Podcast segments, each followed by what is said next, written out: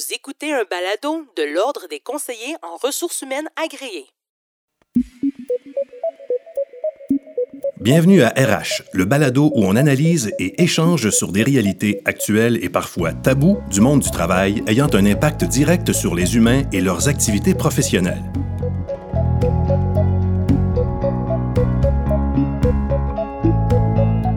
Harcèlement.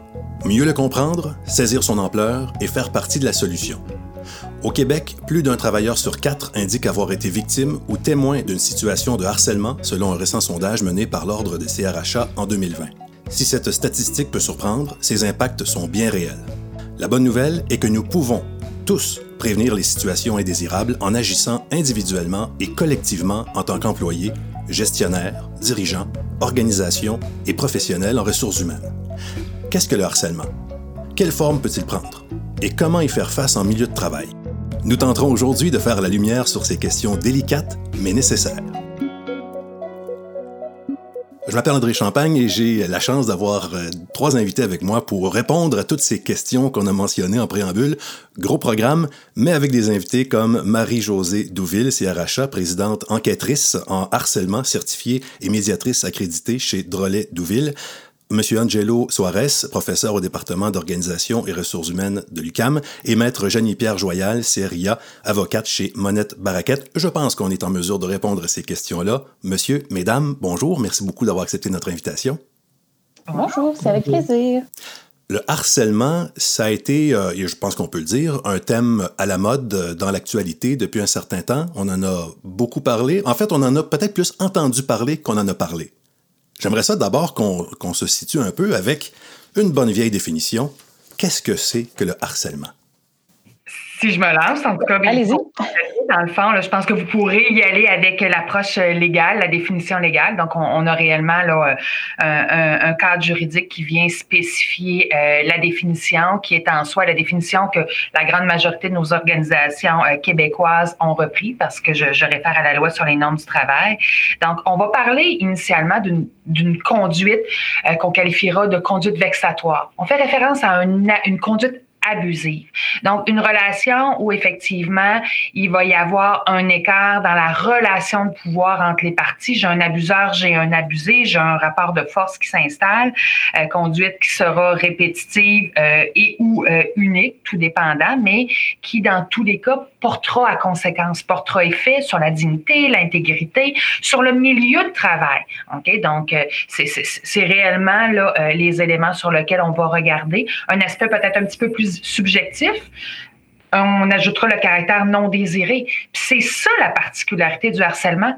Qu'est-ce que c'est une euh, un, un, geste, une conduite qui est non désirée pour vous? Qu'est-ce que c'est une conduite qui est non désirée pour moi? Donc, on ouvre la porte quelque peu, si je dirais, à la subjectivité. Monsieur Suarez. moi, je pense que cette question de la subjectivité humaine, euh, elle est utilisée de manière à mon avis, erronée. Euh, tout dans la vie est subjectif. Ça passe par la perception de l'individu. Et quand je parle de subjectivité, je ne suis pas en train de dire de quelque chose qui est arbitraire, qui est quelque chose qui n'existe pas. Ça passe par les ressentis, ça passe par les émotions de l'individu. Donc, tout est subjectif. Et que par rapport à cette question de le non-désir, ça, c'est vraiment, euh, je peux comprendre quand on parle de harcèlement sexuel. Et là, c'est très important, effectivement, parce que je peux être complètement en amour et avoir de, dire à la personne et d'insister. Donc là, c'est très important de dire non, je suis pas intéressé. Ben, écoute, là, il faut vraiment couper. Okay? Et là, si la personne continue, on va dans un cas de harcèlement sexuel. Mais pour les questions de harcèlement psychologique, qui peut désirer d'être cassé psychologiquement? Donc, ça, ça n'a aucun sens. Donc, c'est pas des gestes de, se faire humilier, de se faire euh, euh dénigrer, de faire. Euh, ça ne peut pas être désiré. Euh, et je pense qu'il n'a pas de place en milieu de travail ou dans la vie en général.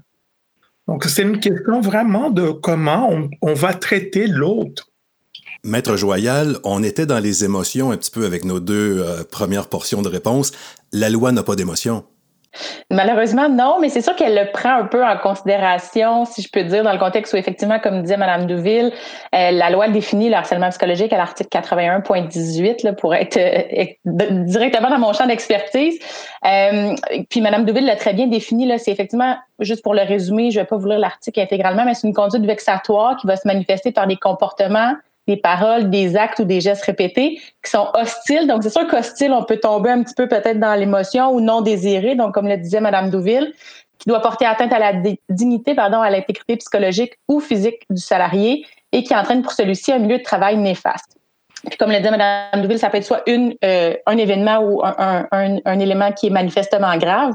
Si je peux juste me permettre, euh, je, comprends tout à fait le point de vue de, du, professeur Soares, sauf que c'est sûr que dans l'application de cette définition-là et comment on va déterminer s'il y a du harcèlement ou pas, on doit avoir un critère, souvent qu'on va utiliser le critère de la personne raisonnable placée dans les mêmes circonstances. Est-ce qu'elle aurait conclu, est-ce qu'elle aurait vécu les choses de la même façon ou perçu, en guillemets, les choses de la même façon, elle aurait conclu à du harcèlement psychologique. Parce que chaque personne a un bagage différent et pour une personne, ce, puis je dis pas que c'est acceptable, mais pour une personne, des gestes ou des paroles peuvent être complètement inacceptables à cause de leur bagage, alors que pour d'autres, ça ne le sera pas. Donc, il faut essayer de trouver euh, un, un, cadre ou une façon d'appliquer cette définition-là qui va et donc, on a utilisé là, en fait le, critère de la personne raisonnable pour essayer de trouver un, juste milieu, si je peux le, dire comme ça. Madame Douville s'était manifestée. Donc, euh, effectivement, dans, dans j'entends la, la, la, nuance que vous faites entre harcèlement psychologique, harcèlement sexuel, notamment pour le critère non désiré. Je pense que je, je, je suis totalement d'avis qu'effectivement, il n'y a pas personne qui veut être persécuté. Je le verrais plus dans un autre sens, dans ce sens de non désiré. Exemple, dans une situation de harcèlement psychologique, je suis en relation d'autorité avec un subalterne. Mais le subalterne euh, pourrait être dans une attente relationnelle qu'on transige de façon adéquate, qu'il y ait une ouverture, qu'il y ait une écoute. Donc, l'aspect non désiré va souvent euh, s'observer en harcèlement psychologique dans les écarts qu'ils vont être en mesure de relater dans la chronologie des événements, notamment là, si on en vient à une plainte, euh, dans les écarts de conduite qui répondent pas à ça. Donc, l'aspect non désiré, c'est dans la normalité, dans la raisonnabilité d'une relation saine et respectueuse. Donc, quand je m'en écarte, ben effectivement, euh, on ouvre la porte là, à, discuter ou du moins à questionner ce, critère-là. Je pense que ça peut être intéressant de, statuer une fois pour toutes, c'est-à-dire de, séparer, puis peut-être Mme, Douville, vu que vous faites des enquêtes, séparer peut-être le harcèlement sexuel du harcèlement psychologique, de tout le reste finalement. Et peut-être, je ne sais pas si vous avez ces chiffres-là, mais est-ce que sur, sur 100 enquêtes sur du harcèlement, est-ce que c'est majoritairement du harcèlement sexuel? On dirait que le harcèlement sexuel étant plus peut-être spectaculaire, puis à la télévision, c'est ce, dont on entend parler avec des personnalités plus connues. Est-ce que pratico-pratique, euh, c'est une problématique qui est aussi importante qu'on pourrait le croire ou euh, peut-être pas tant que ça, versus du harcèlement plus psychologique?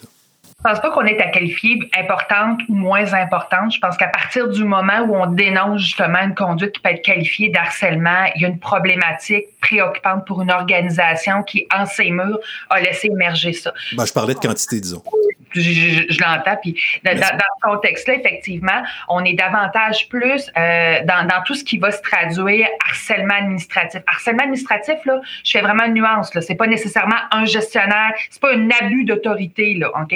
Harcèlement administratif, ça peut être autant un collègue qui fait valoir un, un droit acquis, un droit informel, donc où une relation de pouvoir s'instaure insidieuse, malsaine.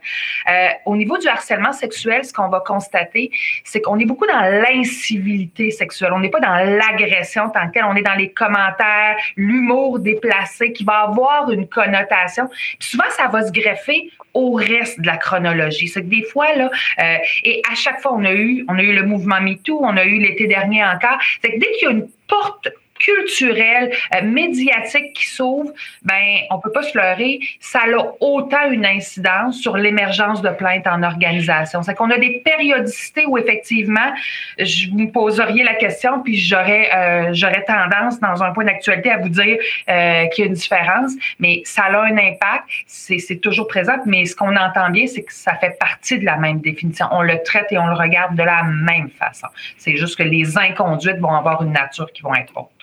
Et, excusez-moi, mais juste sur, le nombre, là, est-ce que vous avez, euh, quel ratio harcèlement sexuel ou psychologique? Oui, mais Maître Joya?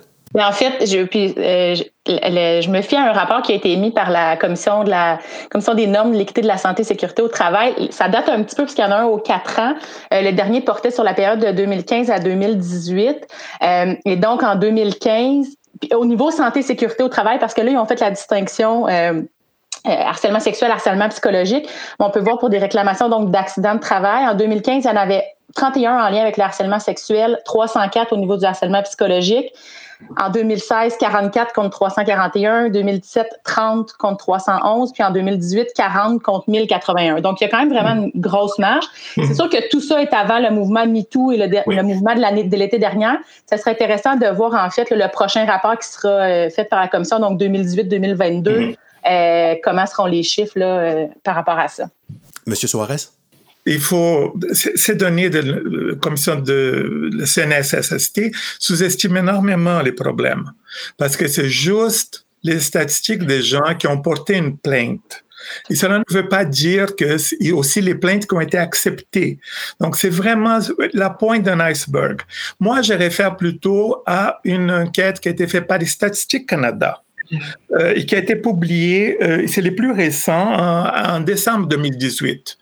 Et là, nous avons effectivement, euh, pour les harcèlements psychologiques et les harcèlements sexuels, ils ont traité ça ensemble, mais ils l'ont aussi divisé. Les deux phénomènes sont importants. Les deux phénomènes sont importants. Parfois, nous avons plus dans les médias les harcèlements sexuels à cause du MeToo et tout ça. Mais je pense que les plus importants, c'est de comprendre pourquoi, par exemple, les gens vont dans les médias sociaux pour dénoncer. Cela veut dire que dans nos organisations et dans la société, nous n'avons pas de procédures qui ont été fiables et qui les gens font confiance dans les fonctionnements. Donc, les gens décident de prendre des sortir, prendre justice en main et aller dans un réseau social et de dénoncer.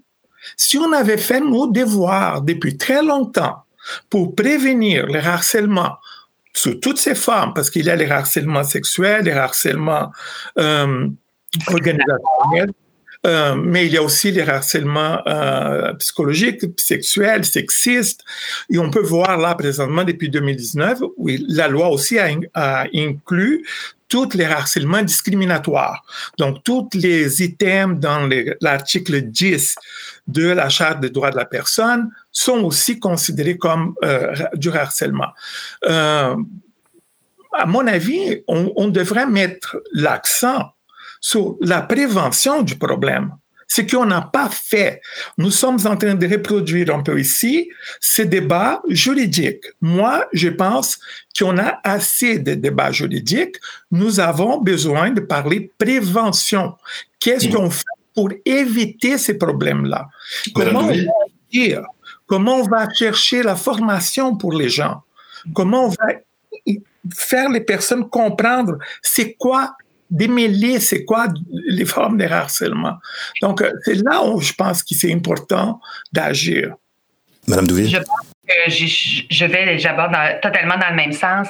Effectivement, on a tardé à mettre en place des mécanismes et le, le, fléau, c'est que effectivement, on peut constater dans certaines organisations, tout dépendant de la promotion qui va être faite, que le recours à la plainte devient peut-être, je le mets entre guillemets, un peu facilitant pour dénoncer une situation euh, de conflit, d'inconduite. Par ailleurs, euh, depuis les dernières années, la grande majorité de nos organisations ont eu un vécu. Ont pu traverser, transiger dans un phénomène et une, processus, un processus de plainte euh, avec les séquelles, ce que ça, ça demande. Ce qu'on constate également, c'est que ça n'aurait tellement rien. Le après est tellement lourd de conséquences. Et ça l'a égayé ces, ces organisations, ouvert, éveillé plutôt, je m'excuse, euh, ces organisations-là, justement à comprendre l'importance et à promotionner, euh, à piloter ne serait-ce que nos superviseurs. Sais, on a une obligation au niveau de nos, nos, nos, individus en posture de gestion de prévenir et d'intervenir. Au quotidien, ça veut dire quoi?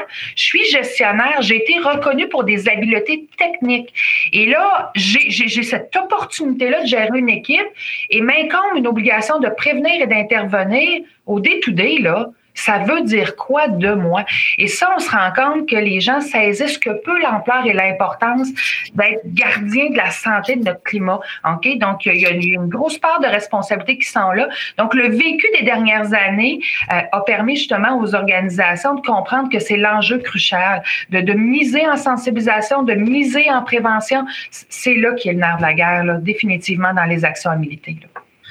Ici, je peux me permettre, cet euh, changement dans la loi qui les normes du travail a effectué, c'est exactement parce qu'elle a constaté que malgré les efforts, et là, on peut absolument pas critiquer les normes, les, les, la commission des normes du travail. Ils ont fait énormément de travail pour prévenir, pour faire de la formation, mais tout ça. Les organisations ne bougeaient pas. Donc là, ils ont mis l'obligation de l'organisation d'avoir une politique de formation, mais il faut comprendre que cette formation-là doit être pour outiller la personne à reconnaître c'est quoi les harcèlements, qu'est-ce que je vous dois faire, les compétences, parce que je suis tout à fait d'accord avec euh, Maître Douville, c'est exactement, c'est pas parce que euh, la personne est méchante, parfois la personne est incompétente elle n'a pas les compétences pour gérer ces cas-là ou pour intervenir.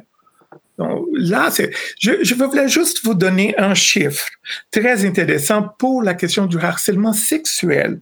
En Australie, euh, la Commission des droits de la personne a demandé à Deloitte de faire une étude du coût du harcèlement sexuel.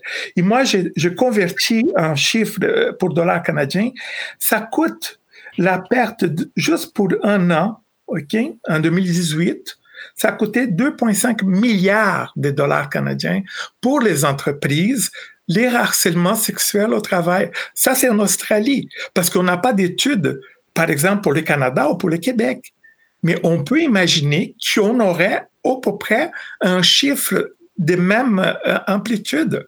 Donc, c'est préoccupant pour, pour tout le monde. Tout le monde est perdant dans cette histoire. Madame Douville, euh, vous faites des enquêtes. Est-ce que la première étape, si on veut que le processus fonctionne, on peut avoir euh, euh, une culture ou une politique dans une entreprise, mais est-ce qu'il faut qu'il y ait vraiment une compréhension puis une acceptation et même un engagement des dirigeants pour que ça puisse descendre dans l'appareil? À chaque fois que j'entends cette question-là, je la colle à trois mots-clés constance, cohérence, rigueur. J'ai un engagement organisationnel qui prône une tolérance zéro. Je dois habiter mon message. Euh, il y a un élément d'exemplarité qui est attendu également.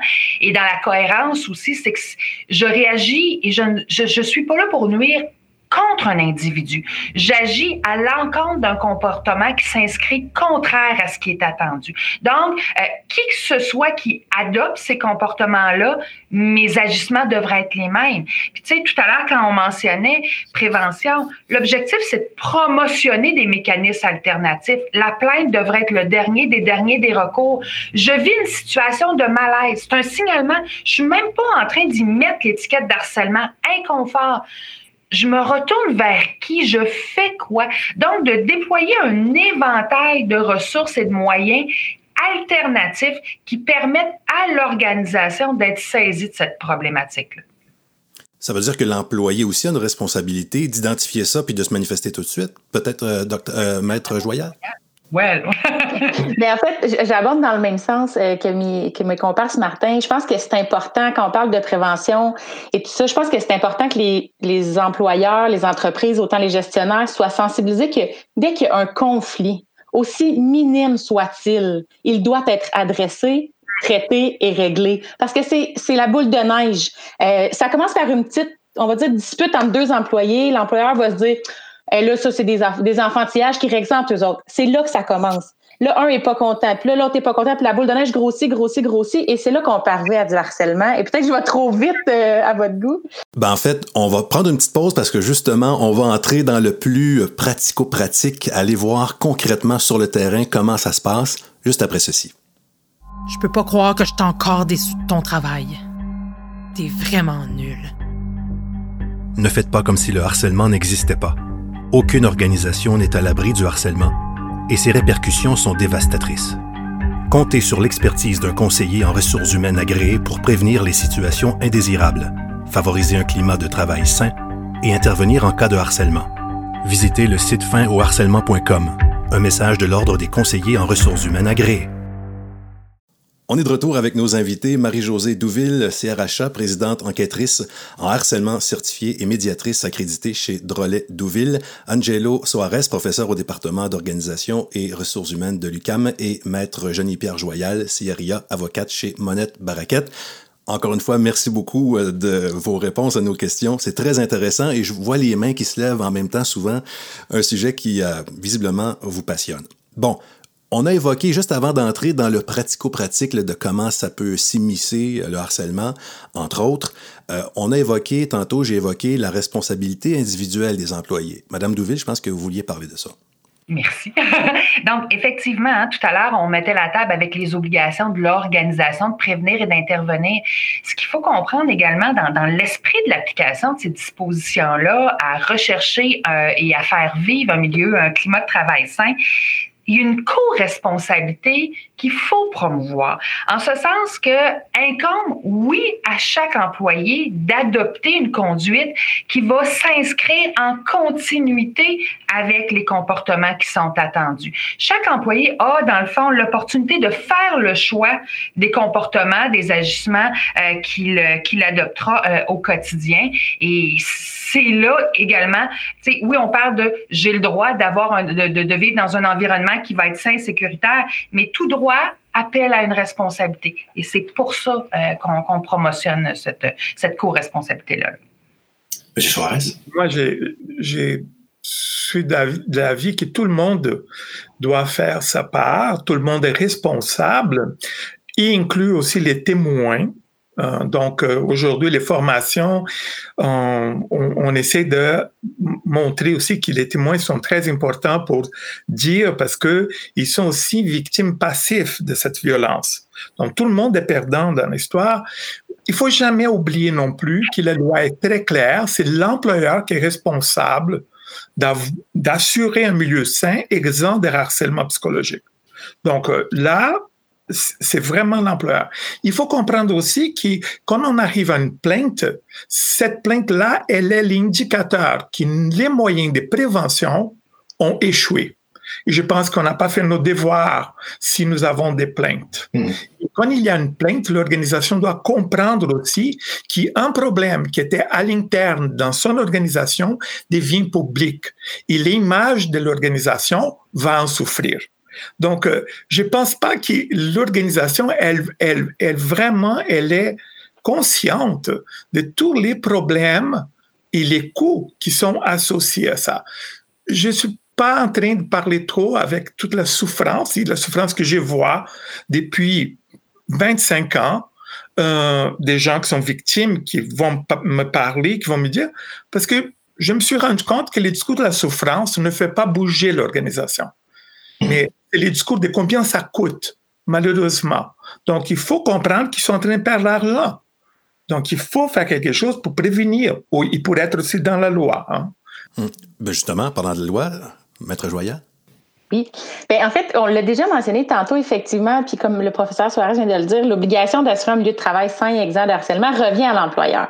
Ce que la loi dit, entre autres, c'est qu'il doit se doter d'une politique euh, pour bon, contrer, expliquer qu'est-ce que c'est, etc., avec un processus de plainte. Mais une politique, là, au bout de tout ça, ça peut être, et puis là je le dis très grossièrement, écrit sur un bout de papier sur le coin d'une table. Il n'y a aucune obligation, aucune forme, il n'y a rien que prévoit la loi. Euh, donc, je pense que c'est d'aller au-delà de ça. Puis, on en parle des fois dans d'autres législations que le gouvernement veut faire, dire, ah, on va obliger les employeurs à faire une politique c'est pas les politiques qui vont empêcher le harcèlement psychologique. On doit aller au-delà de ça, faire de la formation, de la prévention, sensibiliser les gens. Euh, je pense qu'on a la chance, mais la chance, c'est pas une chance là, c'est pas, ou on a l'opportunité plutôt en ce moment avec tout ce qui se passe au niveau des dénonciations euh, sur la place publique, que les gens sont de plus en plus sensibilisés. Monsieur Suarez en parlait, les témoins ont une importance capitale. Ils doivent dénoncer les comportements, même si ce n'est pas eux qui les vivent, inciter les victimes à dénoncer. Euh, et, et, et puis c'est certain aussi que des fois, peut-être certains certains employés vont dire mais ça sert à rien que je dénonce, l'employeur est au courant puis il fait rien. Euh, il va se créer peut-être une omerta, une loi du silence, mais je pense que c'est important d'aller au-delà de ça et de continuer à former euh, les employeurs, euh, pas les employeurs, mais oui les employeurs, mais les employés, les gestionnaires, etc. pour que vraiment ça passe plus au niveau de la prévention parce que la politique c'est un bout de papier qui, en guillemets, je, vais dire toujours à mes clients de faire des politiques parce que c'est très important, mais il faut aller au-delà de ça que la scène politique. Il faut la, communiquer puis bien la, la, former les employés par rapport à ça. Il faut, faut, agir en amont, finalement. Monsieur, Monsieur Soares? Tout à fait. Je suis tout à fait d'accord avec euh, Maître Joyal. Euh, et je veux dire plus. La politique, c'est une condition nécessaire, mais pas suffisante. Et je me rappelle d'une madame que j'ai rencontrée, l'ombudsman euh, de la Société de Transport Montréal. Je ne sais pas si elle est encore là, mais elle était magnifique parce que elle disait la politique doit être une politique vivante. Si elle est vivante, là oui, nous avons un effet de prévention. Sinon, effectivement, pour avoir, pour se conformer à la loi et avoir bonne conscience, avoir une politique dans une étagère, l'effet de prévention, il est nul. Donc, il faut vraiment publiciser, en parler, voir toute une, vraiment euh, vivante. Euh, donc, pour que ce soit euh, efficace. Mm-hmm. Madame Douville? Dans le fond, je vous ramène euh, en soi à la, statistique d'ouverture que vous avez citée. on mentionne que toute plainte, dans le fond, c'est le constat d'une faille, justement, là, par rapport à l'exercice de prévention. Mais on est quand même dans des statistiques. On a été antérieurement une plainte sur cinq va être constituée, va, finaliser euh, avec une conclusion où on confirmera le harcèlement. Euh, on est là actuellement, ce que j'entendais, une plainte sur quatre. Euh, arrive aussi des situations où on, on a encore de la difficulté à bien identifier ce qui en est, ce qui en est pas. Donc, une plainte n'est pas tout tout le temps ou nécessairement un désaveu. C'est une belle opportunité de venir réitérer. Tu sais, je pense que Maître Joël le mentionnait bien. Euh, la politique, c'est le cadre, mais il faut la faire vivre. La faire vivre, c'est se renouveler, c'est réitérer. C'est pas juste au lancement de la politique. tu sais, euh, je, puis on, l'a bien dit, puis vous l'avez exposé tous les deux, le fait que euh, une dénonciation d'harcèlement, c'est pas le poids ou la responsabilité d'un seul individu, c'est la responsabilité d'une organisation euh, dans son intégralité, puis ça prendra tous ces acteurs-là pour agir sur la situation. Donc, euh, vient également avec l'obligation d'avoir une politique une procédure de traitement des plaintes. Donc, là, l'opportunité de venir bonifier l'escalade des moyens alternatifs, c'est là que notre organisation va être gagnant dans la pluralité et la diversité des opportunités. Ce qu'on veut, c'est que quelqu'un qui se plaint, qui a accès à notre politique, trouve des réponses, ne serait-ce que l'opportunité d'approcher quelqu'un. C'est ça qu'on veut inciter là, par, euh, par la promotion. Maître Joyal. Oui, si je peux me permettre, je trouvais ça intéressant. On dit une plainte sur quatre, si j'ai bien compris, va arriver à une conclusion de harcèlement, si j'ai bien compris la statistique. Puis je pense que Mme Duville faisait un bon, un bon parallèle. En fait, il va y avoir des plaintes qui vont être déposées. La, définition de harcèlement psychologique est assez stricte. C'est une définition qui c'est difficile de trancher, puis les, critères sont assez serrés, mais c'est pas, pas parce qu'on ne conclut pas à du harcèlement psychologique qu'il n'y a pas autre chose. Euh, puis souvent, c'est ce qu'on a vu dans des rapports ou dans d'autres conclusions. On n'en a pas parlé, mais il y a l'incivilité, il, il peut y avoir de l'inconduite sexuelle, par exemple. Donc, il y a plein d'autres niveaux qui vont tout de même être adressés. La plainte va être rejetée à strictement parler au niveau du, contexte d'harcèlement psychologique, mais l'employeur va pas dire il y a incivilité, merci, bonne fin de journée, je me croise les bras. Il doit du moins agir sur ce qu'il aura conclu. Est-ce que c'était de l'incivilité, euh, de, l'insubordination, peu importe le, comportement, comment on le qualifiera. Donc, je pense qu'il faut aller au-delà de la statistique de dire il y en a euh, trois sur quatre qui sont rejetés. Oui, peut-être, mais il y a d'autres choses qui seront tranchées et puis ça, c'est important aussi de le prendre en considération. Monsieur Suarez? C'est que, oui, effectivement, euh, c'est qu'il faut, quand il y a quelqu'un qui décide de faire une plainte, il y a une souffrance. Et là, on peut appeler cette souffrance de plusieurs noms. Donc, euh, ce n'est pas parce que ce n'est pas du harcèlement psychologique que ce n'est pas grave ou n'est pas important. Donc, il faut essayer de voir.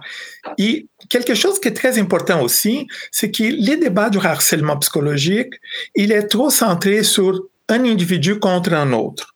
Moi, je pense que c'est une mauvaise compréhension. Moi, je pense qu'effectivement, il y a une ou plusieurs personnes qui sont impliquées, mais il y a surtout un contexte.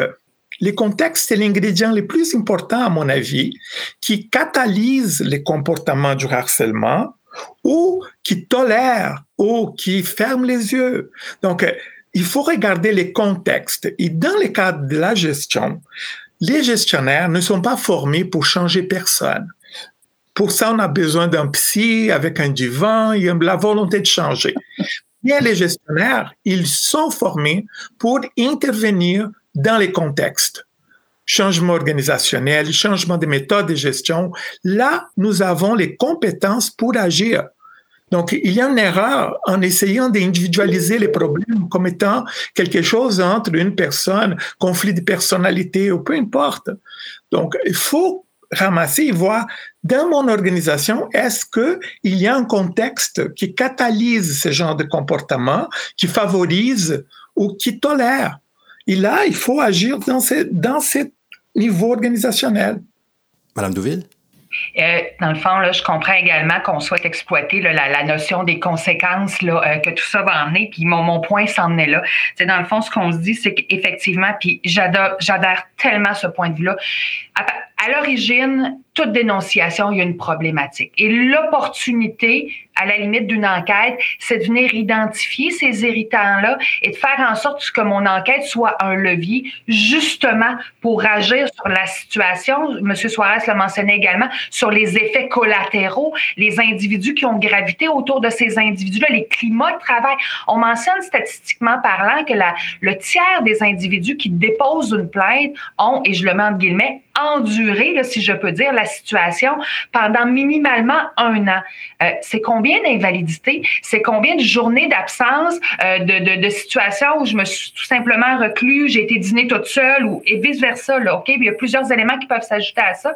Les, les conséquences peuvent être tellement large et coûteuse pour une organisation. Juste cette parenthèse-là, il y avait un bel article d'Isabelle Quentin qui est sorti là, euh, via l'ordre de CRHA, justement sur euh, le, coût d'une enquête. Puis je veux dire, de pratique, on, peut le, mentionner. Tout dépendant euh, du, du, nombre de témoins, ça peut varier entre 18 et 60 000 Et ça, c'est une situation ponctuelle. Et puis, on se dit, c'est quelque chose qui va durer quatre à six mois. c'est du temps, c'est de l'énergie. Et comment je récupère mon climat après? Donc, ça l'ouvre aux conséquences, conséquences pour les individus qui, souvent, là, c'est le seul sujet de conversation pour mes présumées victimes qu'ils ont, ou du moins un sujet très important euh, dans leur milieu familial. C'est que c'est plus juste le milieu professionnel qui est contaminé. C'est leur, leur environnement peut-être de sécurité, de stabilité, où ça vient envahir toutes les sphères de leur vie. Euh, donc, il y a ça, il y a le contexte. Euh, on pourrait ouvrir, là, dans le fond, je pense que la question est est, ouvert est ouverte à, à, tous, mais les, les conséquences sont coûteuses au-delà. Et toutes ces ressources-là, tu sais, je termine sur ce point-là, en termes de coûts et conséquences, on revient encore à la statistique, une plainte sur quatre, tous ces individus-là que j'ai formés, que j'ai accompagnés, euh, qui se voient visés par une allégation d'harcèlement, pour qui cette étiquette-là va, va demeurer, des, des, des, oh, des bons potentiels que j'ai voulu peut-être promouvoir dans un poste de gestion, puis qui vont se désillusionner, puis qui vont se dire c'est pas pour moi. Ça aussi, c'est un coût. Ça aussi, c'est des conséquences. C'est que la prévention, c'est aussi avoir la main mise sur ces, ces, situations-là. Je vous laisse aller. Oui, parce que les, conséquences pour l'individu, psychologiquement, il va avoir ses pensées intrusives, il va parler tout le temps. Sa vie au complet est envenimée. Toutes les sphères de la vie de l'individu. C'est vraiment très souffrant. Euh, mais je ne suis pas en train d'aller dans cette direction-là parce que je voulais plutôt essayer de vous faire réfléchir les gens à propos de l'impact organisationnel. Mais pour la question de l'individu, c'est une souffrance atroce. Et ces divorces, ces séparations, ces tentatives de suicide, les harcèlements psychologiques, il y a une corrélation et j'ai démontré statistiquement qu'il y a une association entre harcèlement psychologique et pensée de suicide. Donc, quand les gens se font harceler, et moi, dans mes recherches, j'ai rencontré des gens qui sont harcelés depuis plus de cinq ans. Ce n'est pas, c'est vraiment Très, très, très. Mais si on retourne, par exemple, les statistiques Canada, regarde les conséquences qu'il va dire pour les gens qui vivaient, ont vécu les harcèlements. Insatisfaction dans l'emploi, prévoit quitter l'emploi au cours des 12 euh, prochains mois, faible motivation et faible sentiment d'appartenance organisationnelle. Donc, euh, je ne comprends pas comment l'organisation peut fermer les yeux ou tolérer ce type de après, vous allez voir, bon, il y a pénurie de la main-d'œuvre. Bien sûr qu'il y a pénurie, parce que personne ne veut travailler dans une entreprise qui, on sait que c'est toxique. Maître Joyal, si on aborde justement la, question des impacts sur l'organisation, j'imagine que euh, ça se sait quand euh, une organisation est un peu laxiste sur ces sujets-là. Euh, on parle de, de risques réputationnels, peut-être un petit peu ça aussi. Oui, ben il y a deux volets, je dirais à ça. Le premier, c'est que si ultimement ça une plainte d'harcèlement psychologique qui est traitée à l'interne se, se, transforme en litige juridique, il y aura une décision et elle sera publique. Dans certaines circonstances, la décision sera euh, euh, si je dis le mot, je ne vais pas bien le dire, mais sera confidentiel, je vais dire anonyme, mais voilà, je ne suis pas capable de le dire. Donc, sera confidentiel, le nom des parties sera bloqué, euh, sera, enlevé pour ne pas qu'on puisse identifier les gens. Mais des fois, non. Euh, le nom des parties sera identifié. Donc, il y a, tout, il y a ce premier volet-là, le plus juridique, où il y aura des décisions publiques et c'est facile de trouver sur Internet une entreprise où, sans que ce soit l'employeur qui ait fait du harcèlement, mais qui avait un problème entre collègues et que l'employeur n'a rien fait, entre guillemets, ou a laissé le problème aller de l'autre côté, on sait aussi, puis on en entend beaucoup, les gens vont dans les médias pour en parler, vont sur les réseaux sociaux, etc. On en a entendu plusieurs dans les derniers mois. Je ne veux pas nommer d'entreprise, on n'est pas là pour ça, mais c'est sûr que ça a eu des conséquences pour les entreprises. On peut parler entre autres de perte de clients, perte de donateurs perte d'employés, de, de, c'est certain. Les gens, ils vont vouloir quitter ces milieux-là qui sont malsains. Euh, ça va créer un taux de roulement. M. Suarez l'a dit, si je me trompe pas, Mme Douville, on est en pénurie de la main-d'œuvre. Donc, si on sait qu'une organisation a fait la manchette à cause du harcèlement, personne ne va vouloir aller travailler là, c'est certain. Euh, donc, oui, au niveau de la réputation, il y a ça. Mais il faut se rappeler aussi que euh, dans tout ça, l'employeur a une obligation de moyens. Donc, il, il doit aussi, puis tantôt on en parlait un petit peu, puis loin de moi l'idée de revenir à ce qu'on disait tantôt, mais oui, c'est la responsabilité de l'employeur, c'est son obligation mais je pense qu'il y a une obligation sociale d'agir conformément aux, règles établies aussi. Je, on peut pas, je peux pas changer le comportement d'un employé. C'est le problème. Je peux travailler sur ça, je peux essayer de trouver des solutions, euh, mais je pense qu'il faut prendre ça aussi en considération que c'est une obligation de moyens. Je vais terminer mon point en disant que, puis Mme Douville le disait, au-delà de la réputation, il y a des conséquences sur le climat de travail après tout ça. Parce qu'une plainte d'harcèlement psychologique ne conclura pas toujours à un congédiement du, je vais le mettre en guillemets, du, harceleur. Euh, et cette personne-là va continuer à travailler. Peut-être qu'il y aura des, des, des, euh, une réorganisation du travail où la victime et le, le harceleur, j'aime pas ça l'appeler comme ça, mais le mise en cause ne travailleront plus ensemble. Mais dans une entreprise, ils vont se côtoyer, ils peuvent se croiser dans le stationnement, à la cafétéria. Donc, il y a tout ça qui est très, très important dans les conséquences qu'il faut pas euh, minimiser. Donc, tout le volet, on en parlait un petit peu tantôt de prévention, on peut y aller dans la médiation avant pour essayer de régler une problématique, des discussions entre les employés, faire signer des contrats d'engagement pour trouver une façon que tous ces gens-là cohabitent ensemble par la suite. Donc, ça, c'est une conséquence, je pense, importante dans, dans le contexte. Madame Douville? Dans le fond, euh, mon Dieu, il y a plein d'éléments. Euh, quand je parle de, conséquences, il ne faut pas non plus négliger que les parties qui gravitent dans un processus d'enquête ne se verront pas remettre le rapport d'enquête. Donc, il y a encore toutes ces réponses-là, ces attentes-là qui n'auront pas été répondues. Surtout si on vient encore dire que la plainte, on, identifie une problématique, on dit que ce n'est pas du harcèlement. Si j'ai déposé ma plainte de bonne foi, là, OK, qu'est-ce qui, qui me permet, moi, de faire sens avec cette décision-là? Est-ce que je vais décider, moi, de devenir enquêteur? D'essayer de démontrer ce que l'employeur n'a pas euh, réussi à, mettre, à mettre à jour. Donc, ça aussi, il y a un élément de d'amener les individus à, cheminer vers d'autres choses. C'est pas nier l'existence, c'est de comprendre pour justement corriger. Euh, toujours avec les statistiques, là, euh, les dernières statistiques auxquelles référait Matt Joyal tout à l'heure de, de la CNESST, on mentionne que dans les individus qui ont déposé une plainte, 60% vont voir leur lien d'emploi altéré. On va parler, ça c'est quelle que soit la partie, euh, que ça soit une mutation, une invalidité, euh, tout simplement, on va choisir de démissionner. Ça, c'est des coûts pour l'organisation. On parlait tout, aussi de la confidentialité, euh, de la réputation. Oui, les jugements peuvent être, ou des, des, fois, les décisions, dans certains cas, peuvent être non nominatives, mais comprenons que la confidentialité appartient aux parties. Moi, si j'ai quelqu'un qui sort sur la place publique et décidé de lever le voile sur cette confidentialité-là et d'identifier, on vient de faire naître quelque chose. Puis dans les conséquences, c'est mon dernier point, faut pas négliger ce que l'ère de la COVID nous emmène dans le télétravail. On s'harcèle pas moins, euh, définitivement pas. On s'harcèle tout simplement autrement et regarder la difficulté de nos gestionnaires d'exercer leur obligation de prévention et d'intervention, surtout quand j'ai j'ai plus de j'ai plus d'éléments référentiels sur le climat de travail. Je suis à distance et mes employés ferment, ferment leur caméra. Je suis pas capable d'avoir un indicateur où je l'aurais peut-être récupéré à un moment. De, il me semble ça fait pas. Qu'est-ce qui se passe? Mes facteurs de risque, je suis préventif. Donc le contexte de télétravail nous emmène dans un autre lot de conséquences qui amène à une escalade également de ces, ces, ces sentiments de malaise là. Donc, faut pas négliger non plus là, cet aspect-là, là, euh, puis de revenir à l'essence même de la prévention. Comment outiller dans un contexte de distanciation. Euh, on, voit toutes les difficultés quand on a laissé les choses aller jusqu'à voir les problèmes. Mm. L'importance, donc, euh, je reprends un peu ce que Maître Joël disait, de l'intervention et l'intervention précoce. Dès qu'on voit qu'il y a quelque chose, il faut intervenir. Plutôt l'intervention, plus facile c'est de régler les problèmes. Laissez pas traîner. Les, on a parlé aussi, Maître Joël a parlé de l'escalade du conflit. Donc, ça commence avec un conflit. Moi, je dirais encore qu'avant les conflits, ça commence avec les incivilités. Des petites, je dis pas bonjour, euh, des manques de politesse. Non, non, non. Dans l'organisation, on doit être poli on doit en avoir des règles. Si vous voulez pas être poli à l'extérieur, votre problème, vous allez avoir des conflits dans votre vie privée. Mais ici, c'est nous.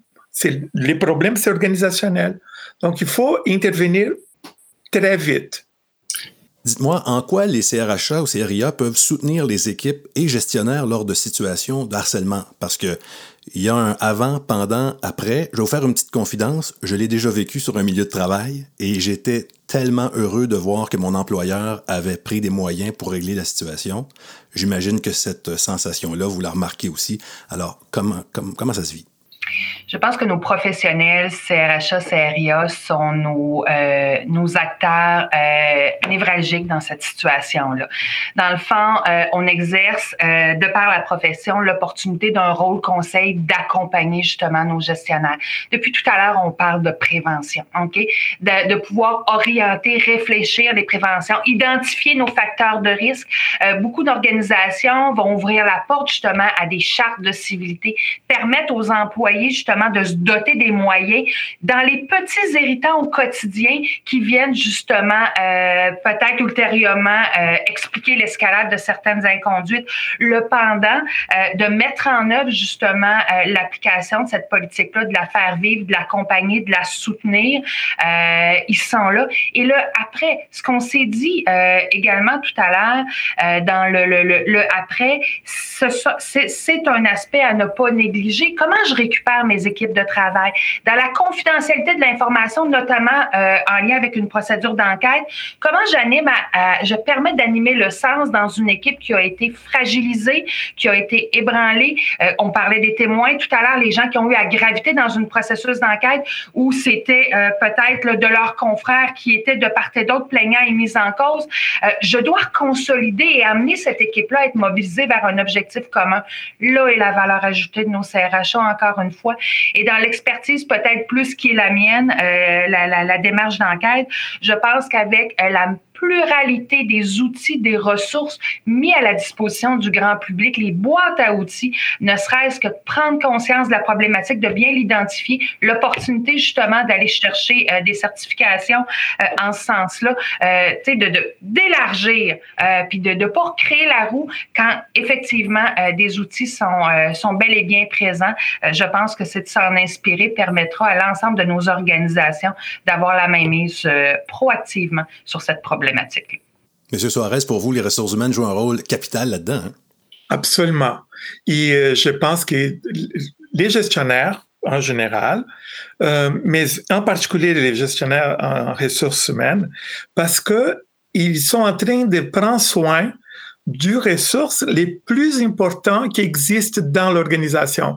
Mes concurrents peuvent en avoir absolument tout, euh, pareil ou meilleur que moi, sauf les gens qui travaillent avec moi euh, dans l'objectif de cette organisation. Donc, les gestionnaires de ressources humaines doivent être prêts à intervenir et à prévenir toute gestion, euh, faire la gestion de toutes les situations critiques au travail. Donc, les harcèlements psychologiques, harcèlement sexuel, ce, ce, sont des situations critiques de travail. Il y en a d'autres, euh, des questions de, du deuil de ses employés, euh, des questions de violence, parfois violence physique, euh, euh, des problèmes de santé mentale, tous les risques psychosociaux. Donc, les gestionnaires de, en ressources humaines sont fondamentales. Euh, et j'ai dit souvent à mes étudiants, ce n'est pas le moment où vous êtes dans la crise que vous êtes capable de bien gérer. Donc, il faut prévoir, il faut penser, réfléchir avant. Qu'est-ce que je fais si ça arrive, cette situation? Et malheureusement, toutes ces situations critiques font partie de la vie, ils peuvent en arriver. Il n'y a aucune organisation qui a l'abri. Donc, l'importance de penser avant pour être prêt à agir les moments pour soutenir les ressources humaines de l'organisation. Madame Douville? Simplement, à titre de référence, on mentionne également que le, on, parlait de pénurie de main-d'œuvre euh, tout à l'heure. Le critère qui va être le plus significatif pour nos chercheurs d'emploi est souvent l'indicateur de la santé du climat de l'organisation qu'ils ont dans la main. Donc, euh, c'est oui, investir dans la prévention, oui, œuvrer dans ce sens-là, on est tout à fait gagnant parce que c'est ce qui va se véhiculer et ça va être euh, justement un critère là, euh, de choix dans la décision finale. C'est là qu'on vient faire la différence. Maître Joya? Oui, je, je, vais rajouter rapidement parce que je pense que tout, tout a bien été couvert, mais tantôt, M. Suarez disait on a beaucoup de gestionnaires qui sont des gestionnaires techniques, je les appelle les gestionnaires de terrain. Euh, ils ont monté dans l'organisation, mais ils n'ont pas de formation de gestion nécessairement. Donc, je pense que là est beaucoup le rôle des conseillers en ressources humaines de former et de soutenir les gestionnaires pour avant prévenir, euh, et pour le après, je pense que là, le rôle des conseillers en ressources humaines est encore plus important pour trouver, puis on le mentionnait un peu aussi, trouver des façons après de comment on règle tout ça, comment on, ramène le climat de travail, comme le disait Mme Douville, que ce soit par des séances de conciliation d'équipe ou des, des, des, engagements de collaboration, etc. Je pense qu'il y a divers moyens qui peuvent être mis en place, mais je pense qu'ils ont en amont une, une, une, fonction de plus formation, soutien, puis en, après, ben, c'est d'être vraiment là pour essayer de, de, de mettre en place un bon climat puis de ramener les équipes. Ah, je suis tout à fait d'accord. Hein. J'ai vu beaucoup, beaucoup de problèmes de harcèlement avec l'incompétence dans la gestion des ressources humaines. Je suis très bon techniquement, mais je ne sais pas comment, par exemple, donner la rétroaction à mes, mes employés. Alors moi, j'interviens très vite pour vous dire que c'est presque tout le temps qu'on avait. J'ai envie de vous laisser quelques secondes chacun pour nous dire si vous avez un élément, si vous avez un cheval de bataille ou un conseil à donner aux gens qui nous écoutent que ce soit des CRHA ou que ce soit des employés, des employeurs, qu'est-ce que ce serait, Madame Douville? De nous questionner sur la tolérance organisationnelle. Effectivement, on était dans l'esprit que à la base de tout ça, on promotionne la civilité. Euh, Qu'est-ce qui dans nos organisations sont des conduites et des comportements qu'on a excusés, qu'on a justifiés, mais qui effectivement euh, engendrent des conséquences sur nos milieux de travail? Donc d'avoir peut-être un, un, exercice d'introspection qui mettront peut-être la liste d'épicerie sur le plan de prévention qui sera à déployer là, euh, par la suite. Monsieur Suarez? Moi, je pense que c'est la prévention. Il faut prévenir les problèmes, il faut intervenir de manière précoce pour qu'on n'arrive pas à ces euh, difficultés qui viennent après et les conséquences qui sont négatives pour tout le monde, soit pour l'individu, soit pour l'organisation. Donc, je pense que prévenir, c'était l'affaire de tout le monde et c'est gagnant pour tout le monde. Maître Joyal? Je vais aller dans le même ordre d'idée que M. Suarez, puis je tout à fait d'accord avec Mme Douville aussi, mais je pense, comme je le disais tantôt, régler, puis je vais dire tous les conflits, je le mets guillemets, mais toutes les petites situations, euh, petites euh, chicanes entre employés, euh, je pense que c'est vraiment au niveau de la prévention qu'il faut agir, puis ça me permet d'amener, ce serait intéressant de voir comment ça va évoluer, mais le ministre Boulet en a fait, le ministre du Travail en a fait une préoccupation, la santé mentale, et a inclus au projet de loi sur la santé sécurité au travail toute la prévention des risques psychosociaux. C'est sûr que c'est abstrait, on ne sait pas comment ça va s'appliquer dans les faits, mais il faut savoir que ça fait partie du projet de loi actuellement qui va être sous étude d'après les fêtes, la prévention des risques de nature psychologique. Donc, je pense qu'il y a un intérêt gouvernemental à agir vraiment sur cette problématique-là, puis c'est là qu'il faut agir la prévention, je pense. Merci beaucoup à vous trois. Merci. Merci à vous. Ne faites pas comme si le harcèlement n'existait pas. Aucune organisation n'est à l'abri du harcèlement et de ses répercussions dévastatrices. C'est déjà la fin de ce premier balado sur le harcèlement. Un deuxième suivra très bientôt. Madame Douville a fait référence tout à l'heure, il y a quelques instants à peine, au fait que le harcèlement sévit même en période de pandémie et de confinement, même à distance. Il en sera justement question très bientôt avec cyberharcèlement, malheureux mais actuel. Parlons-en très bientôt sur votre plateforme préférée. En parlant de contenu, eh bien, on vous invite à consulter le finoharcèlement.com pour du contenu comme notre guide gratuit pour des milieux de travail exempts de harcèlement ou encore pour découvrir la formation en ligne offerte à tous. Tout ça est disponible au finoharcèlement.com. Vous pouvez entendre ou réentendre tous les épisodes de RH, le balado de l'Ordre des conseillers en ressources humaines agréés via les rubriques balado ou podcast des plateformes Apple, Google Play et Spotify. L'Ordre CRHA, c'est 11 000 conseillers et conseillères en ressources humaines et en relations industrielles agréés. Des professionnels pour qui l'humain est au cœur des organisations.